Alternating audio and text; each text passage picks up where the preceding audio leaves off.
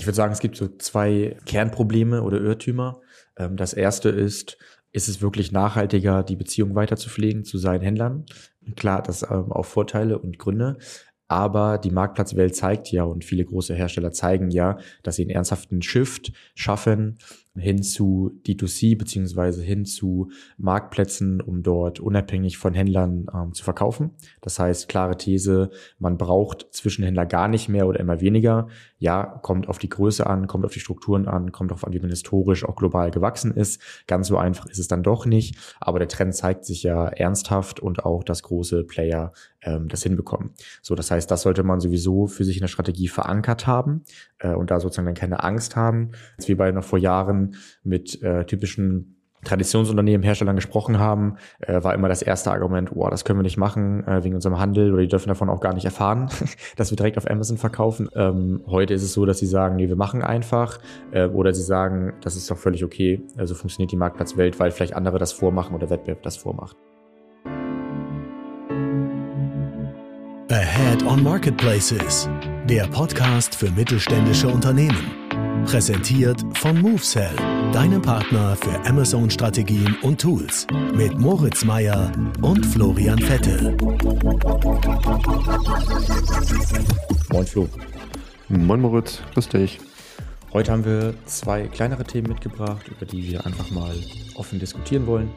Das erste Thema ist ähm, Lagerbestand auf Online-Marktplätzen. Was sind da typische Probleme? Wie kann ich mich optimal aufstellen? Und das zweite Thema ist ähm, Marketing beziehungsweise Advertising-Budget auf Marktplätzen ähm, wie Amazon, ähm, dass es da ein ja, sogenanntes Henne-Ei-Problem gibt. Bevor wir einstarten, was gibt's denn bei uns Neues, Flo? Ja, also erstmal ganz noch zu den Themen. Also ähm, ich finde wirklich diese, diese Fragestellung, ähm, kann man auch ruhig mal recht provokant äh, reinfragen. Ähm, brauchen Marken ein Amazon oder beziehungsweise Marketplace-Only-Lagerbestand? Ähm, ich glaube, das ist eine Thematik, vor der viele stehen. Da habe ich richtig Bock drauf, darüber zu diskutieren. Ähm, Frage ist, ob es jetzt irgendwie eine ganze Folge passt. Von daher ähm, finde ich es auch gut, dass man mal zwei Themen sich vornimmt, ähm, weil dann hat man auch so kleinere Themen, die einfach wichtig sind, über die man kurz, kurz spricht ähm, und die nicht außen vor bleiben, weil sie jetzt vielleicht nicht eine ganze komplette Folge führen, füllen. Von daher finde ich es cool, dass wir darüber sprechen. Ähm, vorab, ja, äh, ich habe einen Kundencase mitgebracht, ähm, ganz spannend, Kronos. Die sind, äh, kennt man wahrscheinlich nicht als ähm, Endkonsument. Die sind Weltmarktführer oder gehören zu den Weltmarktführern ähm, bei der Herstellung von Paletten und Palettenaufsatzrahmen. Da musste ich mir erstmal ähm, angucken, was das überhaupt ist. Ähm, äh, das ist, gibt da tatsächlich so einer Palette ähm, in die Höhe einen Rahmen aus Holz, dass man da einfach Dinge halt reintun ähm, kann. Ähm, und die haben vor ein paar Jahren halt rausgefunden, ähm, dass deren ähm, Paletten auf das Rahmen von, von Endkunden teilweise auch als Hochbeete verwendet werden. Ähm, das heißt, äh, klar sind die eigentlich ursprünglich Hersteller im B2B-Bereich, ganz klassisch, ähm, gehen da jetzt aber auch neue innovative äh, Wege, äh, unter anderem eben in dieser Kategorie Garten, DIY, ähm, um halt auch solche Sachen wie Hochbeete anzubieten, weil sie die Produkte halt eh haben, ne, nur anders bisher verstanden haben. Ähm, und äh, da die bisher halt nur B2B lastig unterwegs waren, ähm, helfen wir denen halt diesen B2C-Kanal jetzt über Amazon aufzubauen, äh, begleiten die von Anfang an bei allen Schritten, weil wir ja doch irgendwie wissen, dass ein B2B-Unternehmen ähm, ja durchaus sich erstmal an ganz andere Standards, Prozesse etc. gewöhnen muss, ist aber eine Menge Potenzial, coole Kategorie, ähm, spannendes Unternehmen, kommen ja aus, aus Lettland, ähm, habe ich richtig Bock drauf und ähm, das ist so ein cooles Projekt.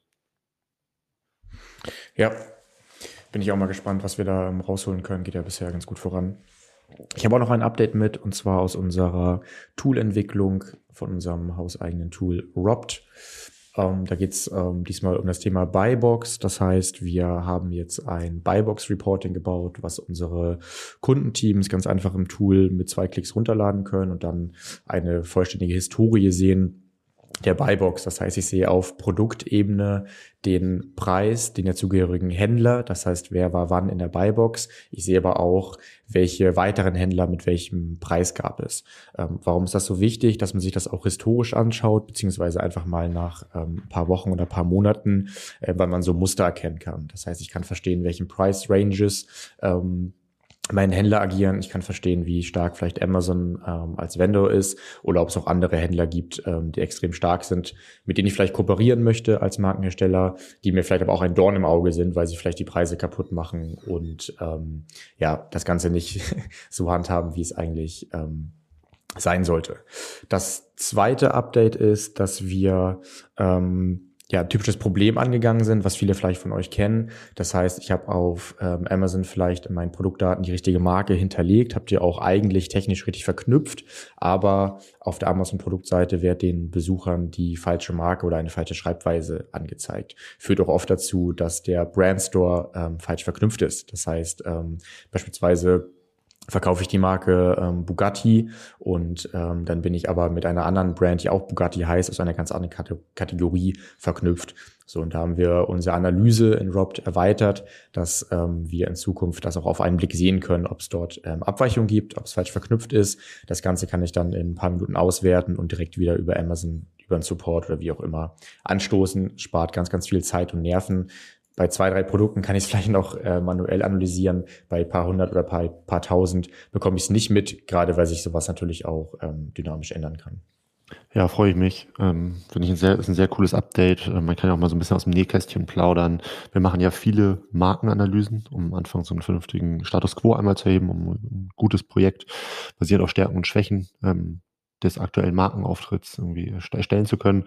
Ähm, und ganz häufig, ne, verwunderlich häufig muss man schon sagen, ähm, haben wir diese Markenverknüpfungsthematik. Ähm, so, dass einfach bei einer Marke oder das einfach Handelspartner andere Marken auf, mit den Produkten verknüpfen ähm, und das für den Endkunden teilweise echt ein totaler Pain ist, ähm, weil die einfach in den Markenshop kommen wollen. Ne? In manchen Produktsegmenten ist das ja auch total notwendig, ne, um sich da um irgendwie durch dieses große Sortiment dann zu navigieren. Teilweise sind es irgendwie Education-Themen, die mit einhergehen ähm, und so weiter. Und äh, das ist schon irgendwie so ein, ein Quick-Win, den es lohnt sich, wo es sich lohnt, den anzugehen. Und gerade bei Marken mit größeren Sortimenten, wo man es eben nicht manuell mal kurz gegenchecken kann, ist das ein Problem, ja, was, was ganz, ganz viele nach wie vor haben. Ne? Obwohl ähm, ich jetzt sagen würde, das hat man eigentlich mittlerweile auf dem Schirm.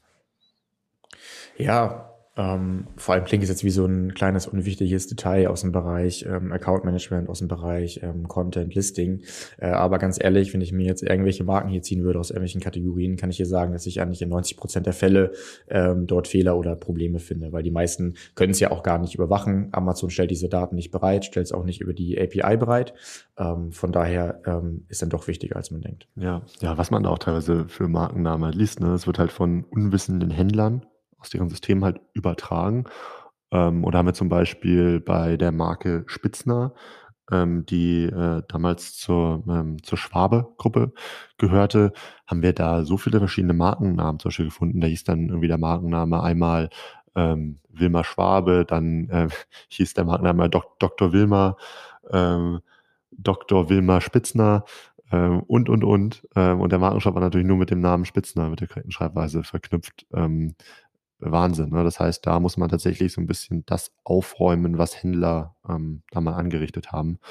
Ähm, und in dem Moment, wo ich halt ähm, Händler bei mir in meinem Vertrieb drin habe und regelmäßig auch neue Produkte, neue Kollektionen oder ähnliches halt launche, ist das ein Problem, was auch laufend weiter auftritt. Ne? Das habe ich jetzt nicht nur einmal gelöst, ähm, sondern indem wo neue Produkte kommen, die über Händler erstmalig angelegt werden, kann dieses Problem immer wieder auftreten.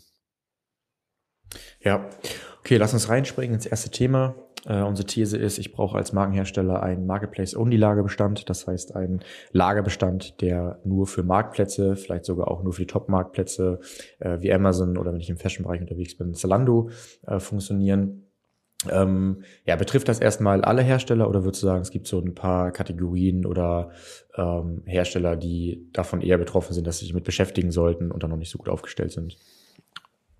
Ähm, ja, also gibt definitiv einige Hersteller, für die das relevant ist als für andere. Also insbesondere dann, ähm, wenn ich äh, mal das Risiko habe, out of stock zu laufen, ne, also ich meinen Lagerbestand managen muss, ich viele verschiedene Kanäle bediene, ähm, die alle Lager, die alle ab und an Ware halt anfragen ähm, und das einfach nicht genau ähm, vorhersehbar ist. Und dann kann es ja immer wieder durchaus ähm, Saisonalitäten geben, ähm, die diese ähm, Vorhersehbarkeit beeinflussen. Ne? Ein gutes Beispiel ähm, ist jetzt, glaube ich, Corona, ähm, wo einfach ähm, ja die äh, Nachfrage irgendwie im, im Heimfitnessbereich, also für Heimfitnessgeräte, extrem stark gestiegen ist in kurzer Zeit ähm, und gleichzeitig ähm, durch Corona bedingt auch Produktionskapazitäten und so ähm, ja, eingeschränkt waren.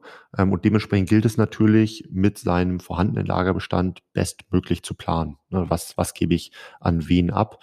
Ähm, aber das kann natürlich auch außerhalb von Corona irgendwie in vielen Bereichen mal passieren, ähm, dass äh, ja dass Saisonalitäten ähm, entsprechende Nachfrageveränderungen oder Produktionsveränderungen dazu führen, dass ich meinen ähm, Lagerbestand extrem gut ähm, planen muss und bewusst planen muss. Hast du noch was im Kopf? Ja, also ich würde sagen, ähm, im Endeffekt geht es ja darum, dass ähm, andere Channels bevorzugt werden, ne? entweder dauerhaft oder ähm, temporär, zum Beispiel irgendwie zu irgendwelchen Peaks.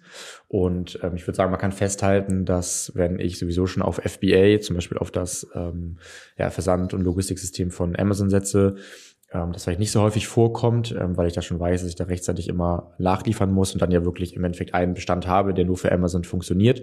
Wenn ich natürlich äh, mit eigener Logistik, also FBM arbeite, ähm, entweder weil ich halt einfach ein ähm, ja, großes Lager habe oder es einfach mal selber aufgestellt habe oder weil es gar nicht anders geht. Ne? Du hast gerade Heimfitness angesprochen, sicherlich auch teilweise schwierig ähm, über FBA da große Sportgeräte, schwere, große Sachen einzulagern. Ich glaube, dann bin ich eher mal betroffen, weil es mir natürlich einfacher fällt, aus meinem Zentrallager ähm, dann zu sagen, okay, ich schiebe das jetzt äh, an einen Einzelhändler, an einen Großhändler oder in den Online-Shop, weil ich vermeintlich ähm, bessere Margen habe. Ich meine, wenn du über FDA verkaufst, kann das Problem auch dann intern passieren, dass du natürlich sagst, ähm, hey, wir füttern jetzt FBA nicht nach, ähm, weil wir halt merken, ähm, wir brauchen das für den Online-Shop, aber ich würde sagen, das betrifft wahrscheinlich auch diese Hersteller eher, die sozusagen selber versenden oder aus dem äh, eigenen zentralen Lager. Ja, ja, ich glaube tatsächlich, ähm, dass es gar nicht eine, so sehr ein Ringen ähm, innerhalb der verschiedenen Online-Kanäle darstellt, ähm, sondern teilweise online, die verschiedenen Online-Kanäle auch mit irgendwie bestehenden Handelspartnern, Handwerksbetrieben und so weiter ähm, konkur konkurrieren. Und da ist es, glaube ich, super wichtig, dass man Bewusstsein ähm, im Unternehmen schafft, was so eine Out-of-Stock-Situation für Folgen haben kann. Ne? Wir können mal ein kleines Beispiel machen, ähm, wie, wie so ein Szenario aussehen kann. Ne? Wenn man sich mal in so eine äh, Lage von einem Hersteller von Werkzeugen zum Beispiel versetzt, ähm, dann äh, kommt es zum vorübergehenden Lagerbestandsengpass. Ähm, es gibt zum Beispiel nur noch 100 äh, Maschinen. Neue Ware kommt erst irgendwie in vier Wochen. Ähm, Amazon braucht äh, dringend Nachschub, droht out of stock zu laufen äh, und parallel ähm, fragt auch ein, ein Handwerksbetrieb an, äh, möchte 100 Maschinen kaufen. So und jetzt ähm, ist es ja an dem Vertrieb oder an einem Vertriebsmitarbeiter zu entscheiden, ähm, welcher von äh, diesem in diesem Szenario zwei ähm, ja, zwei Kanälen es wird, der Handelspartner oder Amazon. So, und der prüft dann, prüft dann die Margen von Amazon und dem Handwerksbetrieb zum Beispiel und entscheidet sich aufgrund der besseren Margen für den Handwerksbetrieb. Ähm, und da ist, glaube ich, schon so ein erster Knackpunkt. Ne? Das heißt, wonach oder wie bewertet der Vertriebsmitarbeiter, äh, für welchen Kanal das jetzt richtig ist. Ähm, und ich glaube, da haben viele einfach nicht das aktuelle Wissen, ähm, um das irgendwie ganzheitlich ähm, bewerten zu können. Denn es kann ja durchaus sein, dass ich jetzt beim Handwerksbetrieb temporär eine bessere Marge habe, ähm, aber die Out-of-Stock-Situation, die ich zum Beispiel auf Amazon habe, ähm, ist ja viel dramatischer, die da ansteht. Ganz interessanter Punkt, was du sagst, dass es ja oft noch im Sales verortet ist, also ist ja auch logisch. Und ähm, vielleicht geht es ja auch dann gar nicht um die Margen für das Unternehmen, für diese Marke, für das Sortiment, sondern darum, ähm, woran der Vertriebler gemessen wird und wie er es bisher gemacht hat. Ne? Weil in Amazon auch nur ein Handelspartner von vielen ist. Äh, und in dem Fall kannte er es so, dass natürlich die ähm, lokalen Händler zu dem man einen persönlichen Draht hat, eine langfristige Beziehung immer bevorzugt werden. Kann das auch ein Grund sein? Absolut. Ne, so ein persönlicher Draht, äh, persönliche Beziehung äh, ist definitiv, definitiv ein Thema, gerade wenn das dann irgendwie wirklich was Langfristiges ist. Der Handwerksbetrieb bestellt schon seit zig Jahren. Ähm, und äh, ja, da ist es natürlich etwas, glaube ich, was im, im Sales-Team, ne, persönliche Beziehungen, ähm, es wird von Mensch zu Mensch verkauft, äh, sicherlich etwas ist, was bei vielen noch höher ähm, gewichtet ist im Vergleich zu, ich verkaufe irgendwie an eine Maschine Amazon, ähm, wo eher häufig mal auch eine so eine generelle Abneigung mit verbunden sein kann, wenn man aus dieser anderen Denke halt kommt, weil man es schon, schon lange macht. Ähm, wir haben es halt schon immer so gemacht. Ähm, und wenn ich dann nicht dieses Gesamtverständnis habe, ähm, was, ähm, also wie sich der Vertrieb auch in die Zukunft gerichtet verändern wird, ähm, mittel- und langfristig, ähm, dann werden da falsche Entscheidungen getroffen. Ne? Also ähm, wenn ich jetzt mich entscheide in diesem Szenario, ich verliebe an den Handwerksbetrieb und nicht an Amazon. Amazon läuft out of stock. Ähm, von was für Folgen reden wir da? Was kann da passieren? Ja, ich würde sagen, es gibt so zwei ähm, Kernprobleme oder Irrtümer. Ähm, das erste ist, ähm, ist es wirklich nachhaltiger, die Beziehung weiterzupflegen zu seinen Händlern? Ähm, klar, das ähm, auch Vorteile und Gründe. Aber die Marktplatzwelt zeigt ja und viele große Hersteller zeigen ja, dass sie einen ernsthaften Shift schaffen ähm, hin zu D2C beziehungsweise hin zu Marktplätzen, um dort unabhängig von Händlern ähm, zu verkaufen. Das heißt, klare These, man braucht Zwischenhändler gar nicht mehr oder immer weniger. Ja, kommt auf die Größe an, kommt auf die Strukturen an, kommt auf an, wie man historisch auch global gewachsen ist. Ganz so einfach ist es dann doch nicht. Aber der Trend zeigt sich ja ernsthaft und auch, dass große Player ähm, das hinbekommen. So, das heißt, das sollte man sowieso für sich in der Strategie verankert haben äh, und da sozusagen dann keine Angst haben. Ähm, ganz ehrlich, als wir bei noch vor Jahren mit äh, typischen Traditionsunternehmen, Herstellern gesprochen haben, äh, war immer das erste Argument, oh, das können wir nicht machen äh, wegen unserem Handel oder die dürfen davon auch gar nicht erfahren, mhm. dass wir direkt auf Amazon verkaufen. Ah ja, hier stimmt Vendor, dann sehen die es ja gar nicht. Äh, Seller schon gar nicht, dann sehen sie ja unseren äh, Verkaufsnamen. Ähm, heute ist es so, dass sie sagen, nee, wir machen einfach äh, oder sie sagen, ähm, das ist doch völlig okay, also funktioniert die Marktplatzwelt, weil vielleicht andere das vormachen oder Wettbewerb das vormacht. Ne? Das ist so der erste Punkt. Ähm, und der zweite Punkt ist natürlich, okay, was passiert eigentlich nachgelagert dann zum Beispiel auf Amazon? Warum ist es überhaupt schlimm, dass ich temporär mal einen anderen ähm, Channel bediene, der vielleicht auch mal ähm, besser von der ähm, Marge ist? So, und da geht's äh, ein bisschen tiefer jetzt in die Thematik rein. Und da ist das Stichwort Performance Marketing beziehungsweise ähm, organische Rankings. Da kannst du, mal, kannst du ja mal durchführen, ähm, was passieren kann, beziehungsweise warum es so wichtig ist, dass ich dauerhaft Bestand habe, ähm, um weiter sichtbar zu sein. Genau, also wie du schon sagst, ne, man verliert ähm, relevant, relevante Rankings. Ich glaube, bevor wir über das Thema Ranking sprechen ähm, oder bevor wir da tiefer eintauchen, muss man sich übergeordnet fragen, ähm, wie Amazon funktioniert. So und Amazon ähm, ist es extrem wichtig, dass Suchende möglichst schnell passende Produkte finden, ähm, kaufen und die Plattform zufrieden wieder verlassen. Das heißt, glückliche Kunden kommen immer wieder ähm, und es entsteht ein hoher Customer Lifetime Value. So, das, das will Amazon. Und dafür platziert Amazon auf der ersten Suchergebnisseite ähm, zu bestimmten Suchbegriffen eben bewusst Produkte, die nachweislich eine hohe Kundenzufriedenheit erzielen, gut optimiert sind und ganz wichtig, fast immer verfügbar sind. Ne? Wenn der Kunde ein Produkt sucht, dann soll es eben auch doch da sein, sonst ist der Kunde frustriert und geht vielleicht in einen anderen Shop. Ähm, Im Werkzeugbeispiel vielleicht irgendwie zu so einem Obi, äh, Hornbach ähm, oder so. Und ähm, so eine Out-of-Stock-Situation kann also dann dazu führen, dass Produkte halt wertvoll aufgebaute Rankings verlieren und andere Produkte sich auf Seite 1 zum jeweiligen Keyword festsetzen. Und das ist dramatisch, wenn man sich mal vor Augen führt, ähm, dass äh, knapp 70 Prozent der gesamten Sales zu, äh, zu jeweiligen Suchbegriff ähm, eben auf Seite 1 ähm, stattfinden. Ja, und ähm, ja, Amazon bzw. der Ranking-Algorithmus merkt sich das natürlich. So, das heißt, ähm, wenn es da starke Schwankungen gibt, das immer wieder vorkommt, ist das einfach ein Nachteil und man wird, wird Amazon vielleicht auch ähm, ja, dauerhaft schlechter gerankt als Wettbewerb, der eben die Basics beherrscht. Ne? Das heißt, eine ordentliche Account-Gesundheit, eine ordentliche Account-Performance äh, und eben einen vernünftigen Lagerbestand. Ein weiterer negativer Faktor ist, ähm, es kann natürlich sein, dass meine Produkte weiter verfügbar sind, weil ich ähm, Dritthändler habe, die das Produkt anbieten, aber bieten die das Produkt ähm, auch vernünftig an. Das heißt, ist es ein vernünftiger Preis, ähm, ist es ein vernünftiger Händler, all das kann ich dann nicht mehr beeinflussen und nicht selten ist das Kundenerlebnis dann für diese Marke schlecht, auch wenn ich auf Amazon gekauft habe. Am Ende habe ich ein ähm, Produkt ähm, von meiner Marke gekauft und auch das sollte man nicht ähm, außer Acht lassen, dass dann irgendwas auf Amazon passiert, was man aber auch eigentlich beeinflussen könnte. Ja, definitiv. Und nochmal jetzt zum Beispiel so zurückzukommen, ähm, so der Handwerksbetrieb würde die Produkte vermutlich auch in vier Wochen zu gleichen Margen wieder einkaufen. bei Amazon entgegen, können nachhaltige Schäden durch Rankingverluste entstehen.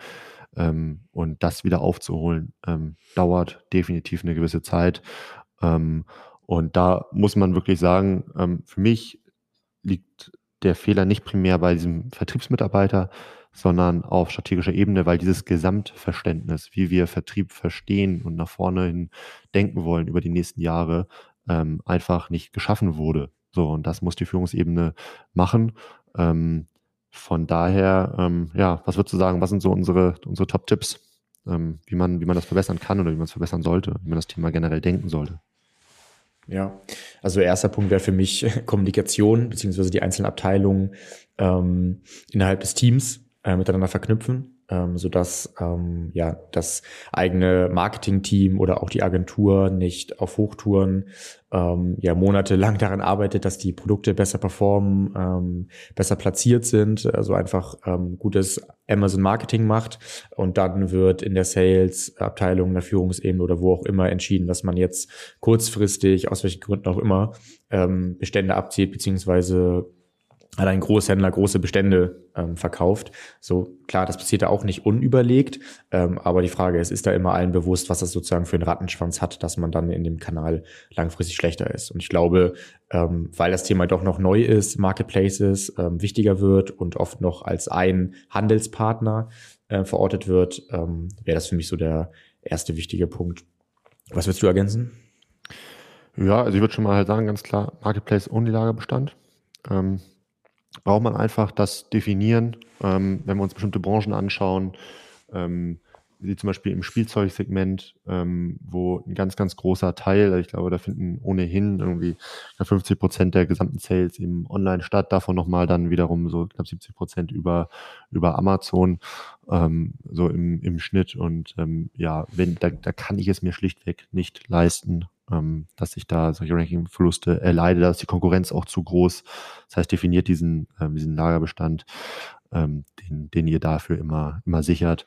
Ja, und dann ähm, ne, irgendwie altes, altes Thema, aber klar, Händler sind nicht gänzlich schlecht. Ähm, ne, es gilt nur, diese Partnerschaften bewusst aufzubauen und zu steuern. Ähm, das heißt, so eine strategische Handelspartner zur Absicherung des Lagerbestands auf einzelnen Produkten ist durchaus ein legitimer Weg. Ne? Also, dass man so seine zwei, drei ähm, Handelspartner langfristig auch behält. Ähm, einfach zur, zur Absicherung, dass man da partnerschaftlich agiert, ist, ähm, ja, ist, ein, ist ein Punkt, den ich dann noch ergänzen würde. Ja, finde ich gut. Passt ähm, auch zu dem Tool-Update, was ich am Anfang vorgestellt habe. Das heißt, was kann ich aus so einem Buy-Box-Reporting auch ablesen? Ich kann schauen, was sind ähm, starke Händler, wer performt gut, äh, wer hat gute Bewertungen, wer verkauft auch mein ähm, Vollsortiment, ähm, kann die kontaktieren. Ähm, oft kennen viele Hersteller gar nicht ihre Online-Händler, die kennen meistens nur ihre Großhändler, die sozusagen dann mhm. primär beziehen aber nicht weitere Zwischenhändler. Ähm, von daher finde ich den Tipp gut, denn ja, es ist nicht wichtig, es ist nicht zwingend notwendig, dass man selber immer als Hersteller in der Buybox ist oder die Produkte verfügbar hat, aber man braucht eben eine Strategie, dass sie vernünftig verfügbar sind und von mir aus sind es dann halt auch Händler, mit denen man äh, gute Partnerschaften schließt. Alright. Ähm, wollen wir einen Haken durch das Thema machen ähm, oder hast du noch einen Punkt, den du gerne ergänzen würdest?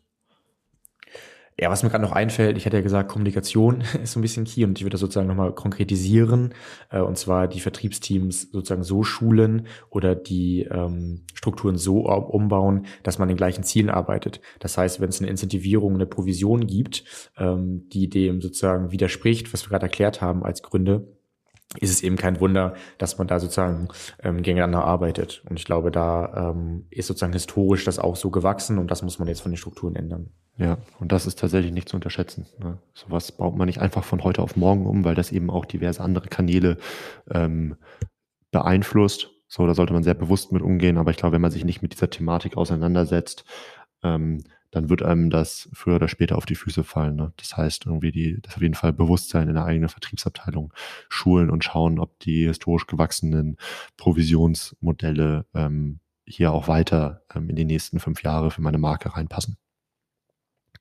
Okay, cool. Dann lass uns doch in das zweite Thema reinspringen. Ja, warum thematisieren wir das überhaupt? Weil wir immer wieder hören, erst muss Umsatz auf Amazon da sein äh, und anschließend ähm, möchte ich in Werbung investieren, dann erst kann ich ein ähm, Marketingbudget freimachen. Ja, begegnet uns das oft? Ähm, bei welchen Playern begegnet uns das? Ähm, vielleicht kannst du das Thema ja nochmal ein bisschen eingrenzen. Genau, ja. Also ich sag mal so, das begegnet uns ab und an. Ne? Das ist jetzt ähm, sicherlich nicht der Fall, der immer auftritt, aber so häufig, dass äh, wir ihn auf jeden Fall einmal thematisieren sollten.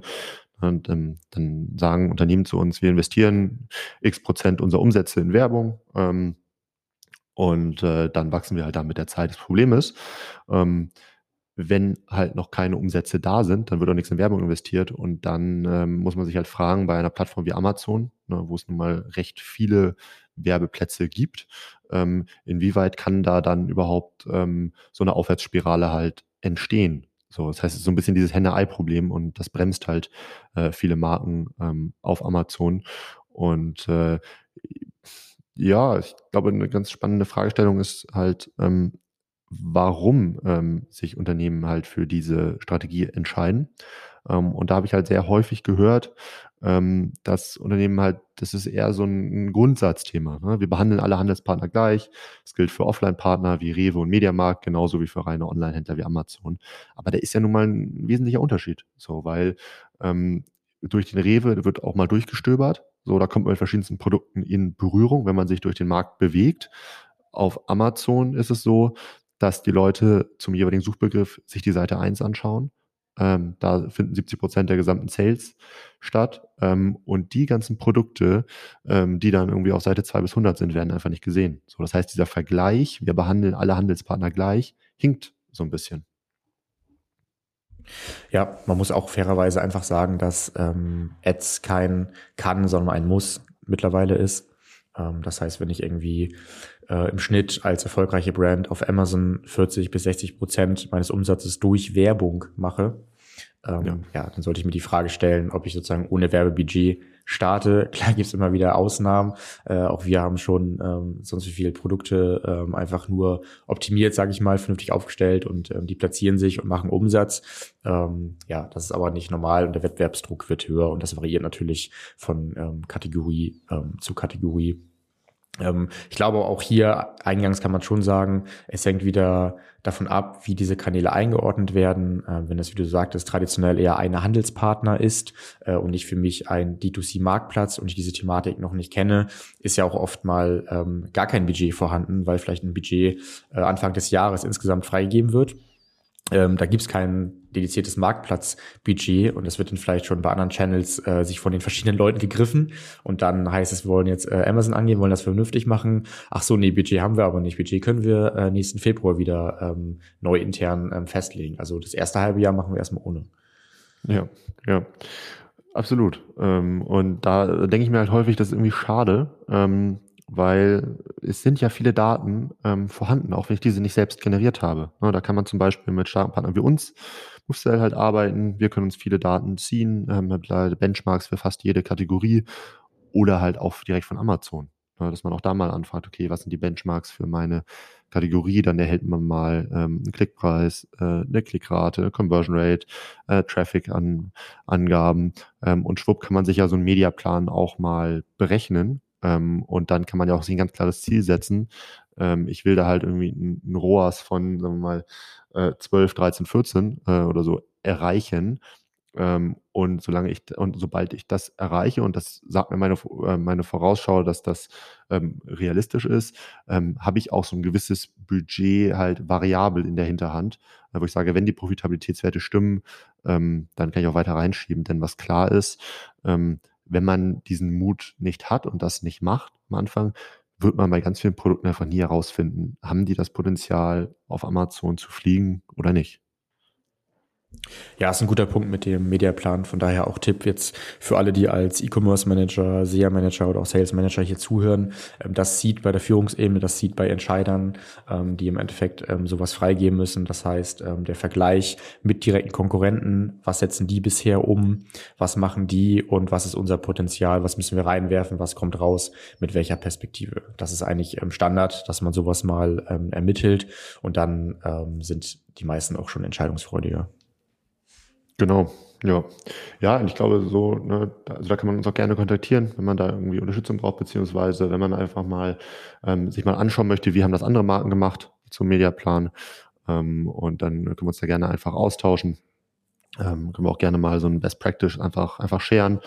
Ähm, weil ich glaube, das hilft einfach vielen intern, denn wir hören das ja heute immer noch, ne, wie dick diese Bretter sind, die da teilweise gebohrt werden müssen, wenn dieses Gesamtverständnis ähm, auch auf Führungsebene nicht, nicht da ist. Ich habe neulich von dem Geschäftsführer von Kniepex, machen diese Zangen, ähm, gehört, was der für ein tiefgreifendes Verständnis zum Kanal Amazon mitbringt. Ne? Also wirklich von einem Riesenunternehmen, äh, absolute Führungsebene, ähm, kennt sich mit Unterschieden im Seller-Vendor-Modell und so aus, weil es für viele Branchen einfach sehr wichtig und relevant ist. Und wenn dieses Verständnis nicht von oben kommt, dann hat man es als E-Commerce-Manager oder Key-Account-Manager oder Sales-Manager sehr, sehr schwierig. Ähm, und wenn man in dieser Situation ist, dass man eben diese schwierige Situation hat, weil auf der Führungsebene das Verständnis noch nicht da ist, dann kann so ein Mediaplan einfach super helfen. So, weil das ist eine Sprache, die versteht jeder.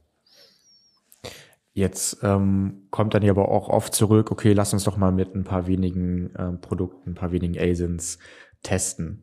Ähm, damit haben wir ja auch viel Erfahrung gemacht und ähm, ich würde sagen, das kann funktionieren.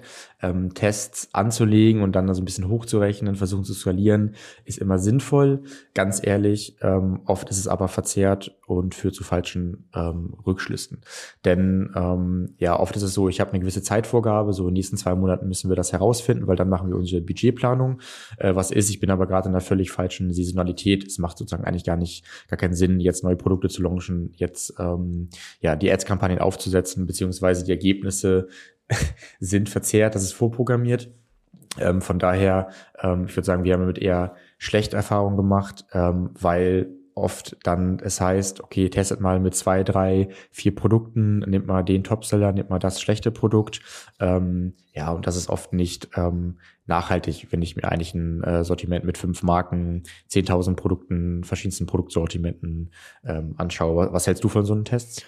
Ja, zwei, drei Produkte, die dann meistens wollen, also finden ja solche aus, also meistens wird das dann auch so ausgewählt, dass man sagt, wir nehmen mal ein Produkt, was schon gut läuft, wir nehmen mal eins, was noch gar nicht läuft.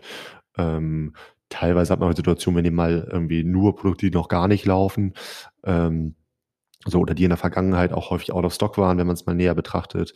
Ähm, und da sieht man wieder, dass dieses Verständnis einfach halt nicht, nicht da ist. Ähm, und da sind wir, kommen wir zum ganz wichtigen Thema halt Sortimentsstrategie.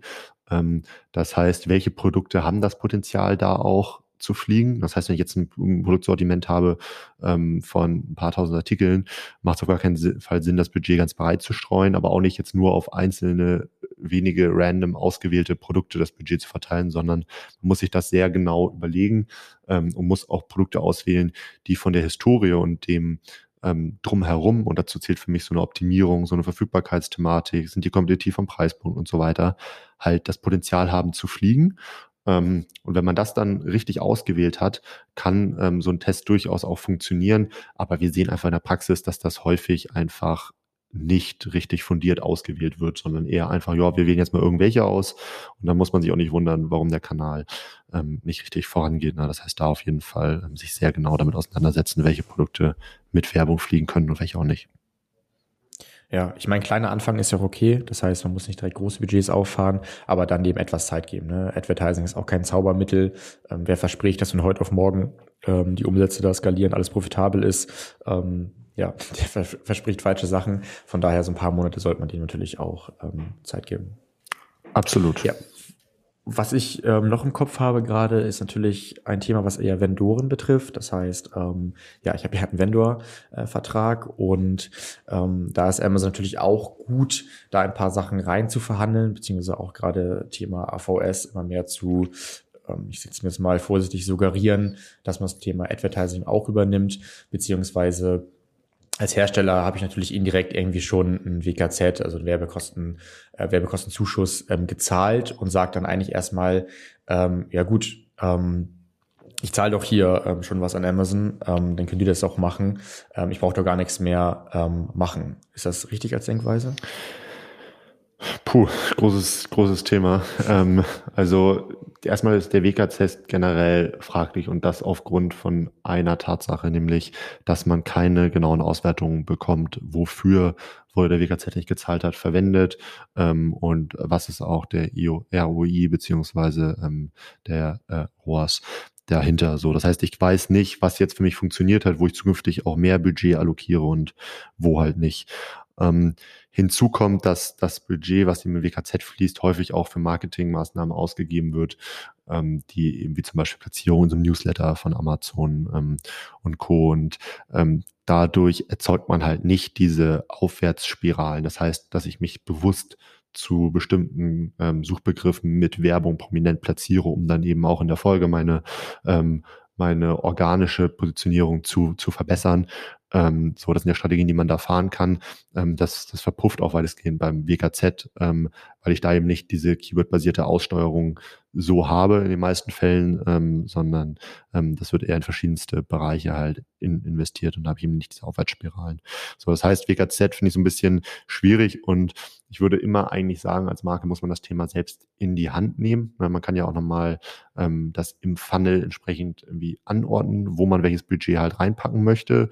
Ähm, aber wenn es eben darum geht, ähm, ganz genau auszuwerten ähm, und Produktverkäufe zu erzielen, ähm, dann ja, dann ist WKZ eigentlich nicht der Weg und dann würde ich es auch eher versuchen, als Hersteller gering zu halten ähm, und mir eher gegenüber Amazon, würde ich Amazon eher sagen, Mensch, wir investieren hier selber, wir investieren irgendwie in eine Advertising-Agentur, die sich sehr gut auskennt beispielsweise oder wir haben im Haus entsprechend geschulte Leute, investieren das und das Budget, aber wollen es eben selbst aussteuern, verstehen ähm, und langfristig steuern. Das gehen immer mehr, diesen Weg gehen immer mehr Hersteller und ich glaube, das ist der richtige. Glaube ich auch, aber ich kann auch die Hersteller verstehen, ähm, denn ganz rational betrachtet hast du eben äh, an Amazon schon einen gewissen Prozentsatz oder eine mhm. gewisse Pauschale für Marketing und Promotion gezahlt. Von daher, ich verstehe, dass es dann schwer ist und ähm, ja rein objektiv betrachtet auch ähm, nicht richtig ist, dann on top nochmal wieder ähm, dafür Budget ähm, auszugeben, gerade weil es hier teilweise um sehr hohe Beträge geht und sehr langfristige Verträge auch mit Amazon. Aber man muss leider sagen, es ist richtig. Ähm, ja, oft fällt es schwer, den Schritt zu gehen und die meisten sind dann, glaube ich, ähm, sehr glücklich, dass sie merken, okay, brauche ich wirklich nicht und dann habe ich auch wieder eine bessere Verhandlungsposition im nächsten Jahresgespräch äh, mit Amazon, weil ich vielleicht schon die Sicherheit habe, okay, wenn ich da gewisse Sachen rausbuche, wenn ich vielleicht sogar den ganz harten Weg gehe und dann weiß, okay, AVS, äh, Vendor Manager wird abgezogen, ähm, dass ich eine Agentur Agentur, einen Partner oder auch ein Inhouse-Team habe, ähm, was für mich die ganzen Marketingmaßnahmen, aber auch die ganzen äh, Themen rund um Account Management eben ähm, handelt. Ist schwierig, Erfahrung zeigt, dass es richtig ist, aber ich kann auch total verstehen, ähm, ja, warum das noch schwierig ist, sich da dafür zu entscheiden.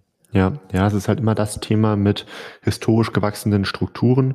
Und man muss sich dann auch fragen, habe ich ein zum Beispiel Head, Head of Sales oder Head of Marketing, der oder die das Thema richtig greift und richtig einschätzt. Ne? Wenn das jetzt einfach nur jemand ist, der äh, über Jahre hinweg tolle Handelsbeziehungen aufgebaut hat ähm, und sich diesem, dieser neuen digitalen Vertriebsweise ein bisschen entsagt hat, kann der überhaupt dieses Verständnis dafür haben?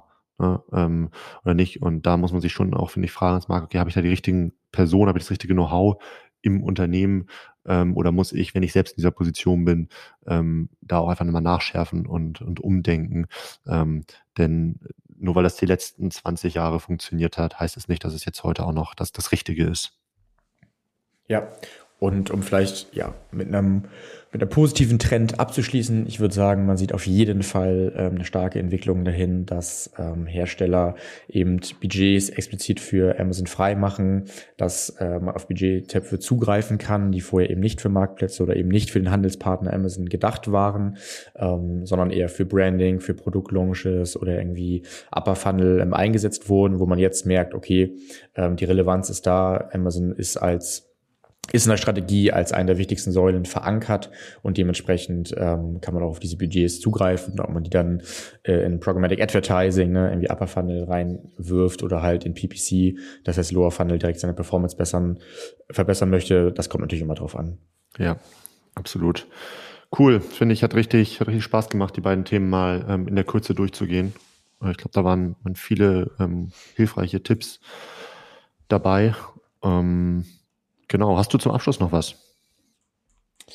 Ja, ich habe einen Tipp rausgesucht und zwar geht mal wieder auf unseren Blog movesell.de slash blog.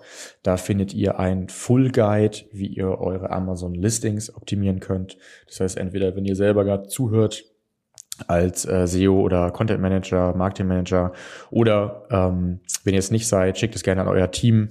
Ähm, ja, wir hauen ja kostenfrei immer recht viel Insights raus. Das heißt hier wirklich ein ausführlicher Guide, wie ihr eure äh, Produktlistings optimiert, angefangen von der ähm, Recherche über die Produkttitel, über die Backend-Keywords bis hin zum A-Plus-Content und wie ihr die Kategorie und Produktdaten ähm, richtig einpflegt. Alright, perfekt. Moritz, ähm, hat Spaß gemacht. Bis bald. Ciao, ciao. Sich auch so. Bis dann. Ciao.